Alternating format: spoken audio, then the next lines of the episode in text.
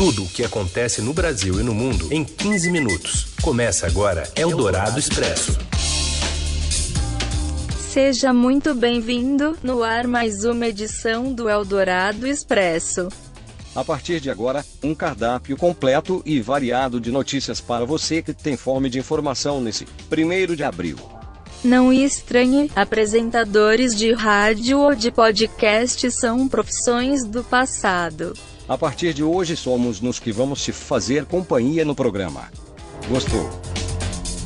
Primeiro de abril, calma, calma. Não será hoje que a nossa profissão vai sucumbir à tecnologia. Não é isso, Raíssen Abac? É isso aí, só para descontrair a abertura do seu já tradicional noticiário da hora do almoço. O cara aí foi mais lerdinho, não sou tão lerdo assim não. Teve um pouco, pouco improviso, né, também? Pouco improviso. Pois é, tem tantas profissões aí que vão ser extintas nos próximos anos que a gente resolveu fazer um experimento aqui ao vivo de como seria um programa comandado por vozes meio robóticas, assim. Bom, a gente acha que não dá certo, viu, chefia? Mas tomara que nunca dê certo. Tomara mesmo, né? que nunca dê certo. Eu que tenho que falar isso agora? Eu sou Raíssa Abac, ao meu lado de carne e osso, tá escrito aqui, Carolina Ercolim. Então vamos aproveitar que a gente já está aqui para aproveitar e, e, destacar os assuntos mais importantes desta edição marota do Eldorado Expresso.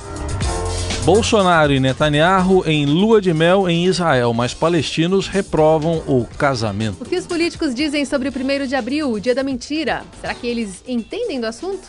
E o árbitro de vídeo ainda gera polêmica e nem sempre aparece bem na fita. É o Dourado Expresso. Tudo o que acontece no Brasil e no mundo em 15 minutos. Bom, a lua de mel de Bibi e Bolsonaro é o nosso assunto agora, porque no segundo dia da agenda internacional em gesto simbólico e sob chuva, Bolsonaro visitou o Muro das Lamentações ao lado do primeiro-ministro israelense Benjamin Netanyahu, e essa é a primeira vez que o líder israelense acompanha um chefe de Estado estrangeiro ao local que é sagrado para os judeus. Bolsonaro relatou a jornalistas o pedido que fez na oração, que Deus olhe pelo Brasil. E antes, o presidente brasileiro esteve na Basílica de Santo Sepulcro, né, o templo mais sagrado para o cristianismo. Os dois ficaram. Eh, aliás, os dois locais ficam na cidade velha de Jerusalém, em uma área cujo controle é disputado por israelenses e palestinos. A repórter Célia Frouf traz outras informações sobre a agenda de Bolsonaro em Israel que já gerou uma polêmica. Oi, Célia. O presidente do Brasil, Jair Bolsonaro, disse que tem até o final de seu mandato, em 2022, para tomar a decisão sobre a transferência da embaixada do Brasil em Israel, de Tel Aviv para Jerusalém. Essa foi uma, uma promessa de campanha do presidente, mas ele disse que essa decisão tem que ser tomada com calma, devagar, para que não haja ofensa para ninguém. Eu tenho compromisso, mas meu mandato vai até 2022. Ok? Está explicado? E tem que fazer as coisas devagar, com calma, sem problema. Estou tendo contato com público também de outras nações e o que eu quero é que seja respeitado a autonomia de Israel, obviamente. Né? Se, eu, se eu fosse hoje abrir negociações com Israel, botaria, botaria a nossa embaixada onde? Seria em Jerusalém, tá certo? A gente não quer ofender ninguém, agora quer que respeitem a nossa autonomia. Ontem, na cidade, o presidente também anunciou a abertura de um escritório na cidade, um escritório de negócios, que não tem status de embaixada, mas o anúncio dessa abertura desse escritório gerou já uma reação da autoridade palestina, que convocou o seu enviado especial no Brasil para tomar é, par da situação, entender melhor o que, que está acontecendo. O presidente Bolsonaro disse que é um direito deles, dos palestinos, nos reclamarem e lembrou que o Brasil já vem apresentando uma votação distoante da autoridade palestina na ONU mais recentemente. É direito deles reclamar. Agora, nós votamos de forma é, distante deles agora na ONU há pouco tempo. Pela manhã, o presidente esteve na Brigada de Resgate e Salvamento do Comando da Frente Interna de Israel e lá ele condecorou os militares, ele condecorou a instituição que enviou 133 militares para ajudar no resgate de vítimas da tragédia de Brumadinho em Minas Gerais. Mais cedo, antes disso, ele visitou numa parte da agenda que não foi é, acompanhada pela imprensa brasileira, uma unidade de contra-terrorismo da polícia israelense. Bom, e a colunista Eliane Cantanhede interpretou como confuso o posicionamento de Itamaraty. que diz assim: olha, eu vou abrir, mas não vou abrir. Talvez eu abra, quem sabe se não abre. E se não abrir, eu vou abrir. Mas se eu abrir, eu também não vou abrir a embaixada é, brasileira em Jerusalém. É confuso isso. Mas foi a tentativa dele de não desagradar totalmente, não frustrar totalmente os israelenses, não muda a embaixada, mas pelo menos põe ali um escritório comercial, põe lá duas pessoas com uma secretária, um... e ao mesmo tempo também não bater de frente com os palestinos e, os, e o mundo árabe. Bom, e para o colunista de economia da Rádio Dourado, Gustavo Loyola, a abertura de um escritório de negócios em Jerusalém não traz benefícios para o Brasil. É um desperdício de dinheiro. Eu acho que é absolutamente equivocada essa, essa agenda aí de abrir é, a embaixada brasileira em Jerusalém. Felizmente, é, não fomos tão longe assim. E mesmo esse escritório comercial, né? Estamos no meio do caminho. Não agradamos totalmente Israel e desagradamos os, os árabes e palestinos. Então, ficamos no meio do caminho sem nenhum resultado prático, a não ser aumentar a despesa do, do, do já combalido Estado brasileiro com mais tendo alguns funcionários em Jerusalém, né? É, então, assim, como se Jerusalém e Tel Aviv fossem cidades, assim, a milhares de quilômetros de distância, o que não é verdade. Então, realmente é um desperdício de dinheiro público, não tem relevância nenhuma esse escritório, a meu ver. Eldorado Expresso.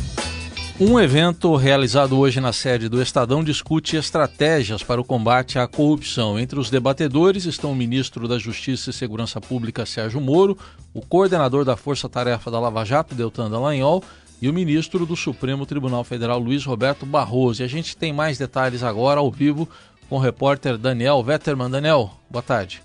Olá, Raíssen, olá, Carol. O evento acabou agora há pouco e o que a gente pode destacar da fala das autoridades é que todos reforçaram a expectativa de que não haverá retrocessos nos avanços contra a corrupção conquistados pela Operação Lava Jato. Além disso, a gente está no momento né, em que o pacote anticrime encaminhado pelo ministro da Justiça Sérgio Moro ao Congresso está sendo analisado ao mesmo tempo em que o governo espera a tramitação da reforma da Previdência.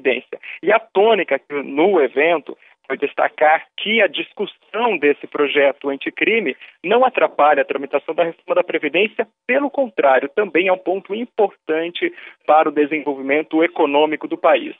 Na fala do ministro Sérgio Moro, ele prometeu que durante o seu mandato não haverá retrocessos nos avanços da Operação Lava Jato. Vamos ouvir o que ele falou.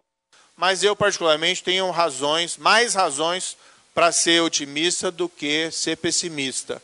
Né? Não vai ser no meu turno como ministro nós vamos deixar aí uh, esses esforços anticorrupção serem perdidos. Claro que para isso nós precisamos do auxílio de todas as pessoas que compreendem a necessidade de nós aprimorarmos o nosso sistema, seja avançando nas Cortes de Justiça, seja alterando as leis, e o pacote anticrime faz parte. Depois do evento, o ministro Sérgio Moro destacou que o governo espera que esse pacote anticrime seja aprovado o mais rápido possível, mas que o tempo é do Congresso. Ele falou em ajustar diálogo com os parlamentares para a tramitação da proposta. Além disso, Moro propôs que haja mandato para a cúpula da Polícia Federal e disse que isso é uma opinião pessoal e que não será discutida no início do governo, mas no futuro. Os jornalistas também perguntaram ao ministro sobre as comemorações do golpe militar de 64, que foram incentivadas pelo governo de Jair Bolsonaro. O ministro não quis comentar esse assunto. Já Luiz Roberto Barroso, do Supremo Tribunal Federal, que também participou do evento, não quis tecer é, maiores comentários, mas disse que todos já imaginam o que ele pensa sobre o assunto. É o Dourado Expresso tudo o que acontece no Brasil e no mundo em 15 minutos. Volta com o Eldorado Expresso para fazer um resumo das notícias mais importantes do meio do seu dia, para falar também sobre uma polêmica ou polêmica. Exclamação.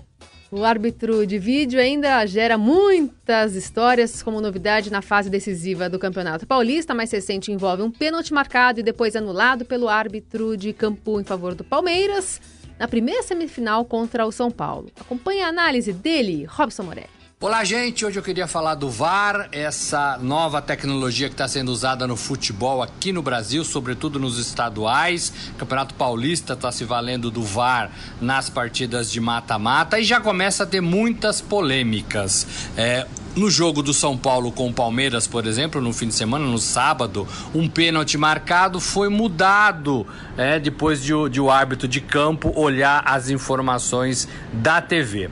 Ocorre que existem muitas dúvidas ainda sobre a utilização do VAR, ocorre que a gente vai precisar amadurecer a ideia, a gente vai precisar buscar mecanismos para fazer com que o torcedor entenda o que está acontecendo dentro de campo. Por exemplo, mostrar as imagens num telão do estádio pode ser uma boa. É, o juiz é, é, falar claramente depois da partida ou no intervalo da partida o que ele marcou, o que ele viu, o que ele deixou de marcar é uma outra opção. É, agora, o principal fato é, diz respeito à decisão do árbitro de campo. Essa decisão não pode sair das suas mãos. O árbitro de campo, quando tem convicção de alguma coisa, é, marcando ou não marcando, ele deve ser o último a dar a palavra palavra, ele deve ser a pessoa que vai resolver. Quando, quando se chama o árbitro para olhar as imagens, eu, eu, imagino que o árbitro esteja chegando um pouco acuado, um pouco com medo, um pouco com receio de ter feito alguma coisa errada. E aí, geralmente, ele muda a sua opinião. Isso não pode acontecer. Mas eu acho que isso é muito treino, eu acho que isso é muita transparência, eu acho que é, os campeonatos vão continuar sendo, é, tendo o VAR como auxiliar do árbitro, auxiliar do árbitro e não é para mandar no árbitro. O Filipão falou muito isso no final é, da partida. Ele disse com todas as letras que quem está mandando agora é o árbitro de vídeo. E isso abre um precedente tremendo, porque a decisão não pode ser tomada numa sala escura dentro do estádio ou em algum lugar fora dele. Então, a, a decisão tem que ser tomada pelo árbitro de campo diante de toda a torcida que está no estádio. É isso aí, gente. Voltaremos a falar do VAR com certeza. Um abraço a todos. Eldorado Expresso. Está escrito aqui no roteiro efeito digitação, é isso que nós estamos ouvindo. E como é primeiro de abril, os políticos estão soltinhos nas mídias sociais. O ex-deputado Roberto Jefferson, por exemplo, mandou um tweet com a manchete: Urgente, Lula foi solto, STF solta Lula. Só lá embaixo tinha a explicação brincadeirinha primeiro de abril. Na mesma toada, o ex-candidato à presidência Fernando Haddad disse que, aspas, Bolsonaro é uma das pessoas mais inteligentes que eu já conheci, escreveu no Twitter. O petista entrou no clima das redes sociais, onde a hashtag Bolsonaro Day foi o assunto mais comentado no Twitter brasileiro. O deputado Marcelo Freixo encheu o post de ironia ao escrever que a reforma da Previdência vai acabar com os privilégios e que não teve golpe em 64 e usou a hashtag a pior mentira que já ouvi. E tem piadinha até correndo por aí no campo futebolístico. Olha que original! Tem gente dizendo o Palmeiras não é campeão mundial. Ah, o Palmeiras é campeão mundial. Sim, pessoal muito original com essas piadinhas. Aproveitar, né? Qualquer gancho para. Tá valendo. Tá valendo, né? Tá valendo. Enfim, o dia que segue com repercussões sobre o dia da mentira nas redes sociais. A gente vai atualizando aqui ao longo da programação. Chegamos ao final de mais uma edição do Eldorado Expresso. Lembrando que pelas redes sociais você conversa conosco, dá sua opinião, a sua sugestão, usando a hashtag Eldorado Expresso. E já já você encontra tudo também na nossa, nas nossas plataformas, né? Para você que quiser aí no, no, no, nas plataformas digitais ouvir o podcast do Eldorado Expresso. Bom, aí você pode ouvir os robôs de novo e comparar com a gente. Não temos medo de comparações. Até amanhã. Você ouviu Eldorado Expresso tudo o que acontece no Brasil e no mundo em 15 minutos.